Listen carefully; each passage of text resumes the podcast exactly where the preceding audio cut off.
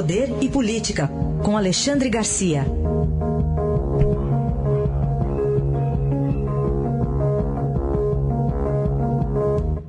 Alexandre, bom dia. Bom dia, Raíssen. Bom, tivemos no fim de semana uma polêmica judicial com o ministro Marco Aurélio muito zeloso de uma lei. Pois é. A segunda, né, do, do, do novo presidente Fux, né? A primeira já foi com Gilmar Mendes, que protestou e usou pela primeira vez o argumento com Fux de que o senhor é apenas um coordenador, não está acima de nós. Marco Aurélio usou agora o mesmo, o mesmo argumento. Né? Somos iguais. Portanto, não se meta nas minhas decisões. E Fux se meteu, né? anulou. Uma decisão estapafúrdia, né? embora baseada na lei. Incrível. Né? Portanto, a lei precisa ser reconsiderada.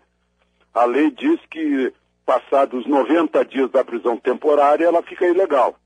E aí tem que libertar o preso. Só que era um preso super traficante, né? que estava foragido por cinco anos, que já está condenado em, em duas uh, em duas sentenças há 25 anos, né?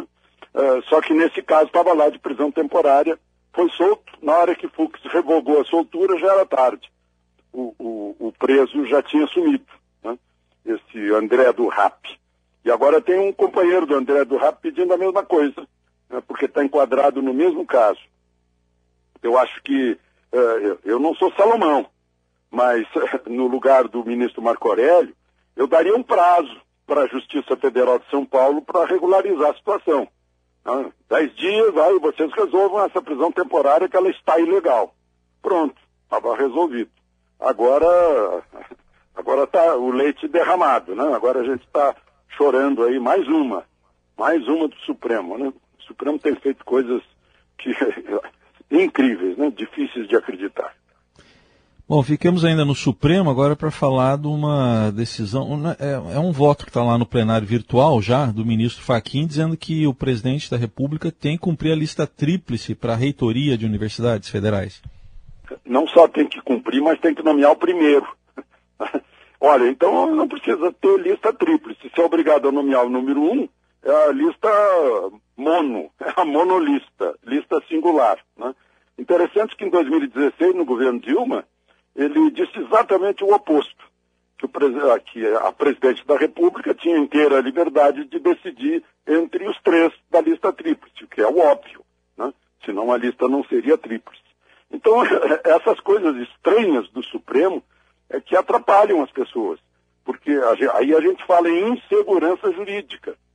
O, o, o que sai da, da cabeça de um juiz hoje não é o mesmo que saiu três anos atrás, quatro anos atrás.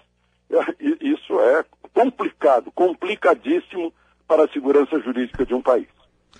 E para a gente fechar, você nos traz um relato de um 12 de outubro de 43 anos atrás, Alexandre. 1977, eu era repórter do Jornal do Brasil. Eu quero dar meu, meu testemunho para uma data que é marcante. Inclusive o Hélio Gaspari, no seu, no seu livro, nos seus livros, considera essa data crucial na, no regime militar. Foi o fim do regime militar, na verdade fim da parte militar do regime, digamos assim.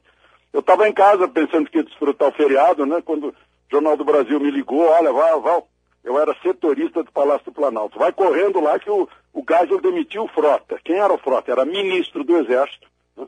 poderoso, estava que tava já se candidatando à sucessão de Geisel para não fazer abertura, né? considerando que o governo estava virando governo de comunista, imagina só. Né?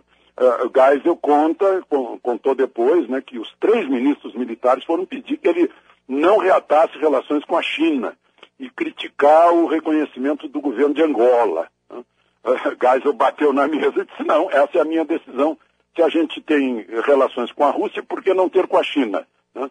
E se, se Angola é a, nossa, é a nossa fronteira a leste e fala português, né? e se os, se os americanos estão ajudando a UNITA, e, e, o, e, os comunistas estão ajudando Luanda, nós vamos reconhecer Luanda e não interessa.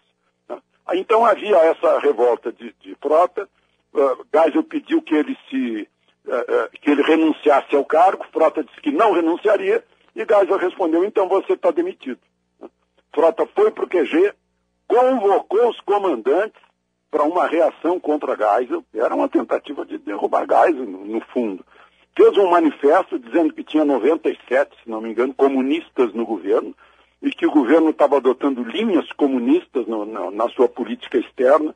E Geisel interrompeu isso, mandando emissários ao aeroporto receberem os comandantes do, do segundo Exército de São Paulo, primeiro Exército do Rio, terceiro Exército de Porto Alegre, quarto Exército de Recife, o, o comando da Amazônia, e levou todo mundo para o Palácio do Planalto e esvaziou frota. A partir daquele dia, daquele 12 de junho, e a, essa é a importância histórica, os militares não tiveram mais voz no governo. Só o Geisel fechou para ele a, a, responsabilidade da abertura. E aí caiu o AI-5, caiu a censura, entregou para o Figueiredo fazer, fazer a transição, né? e, e, e acabou, e acabou assim. Né?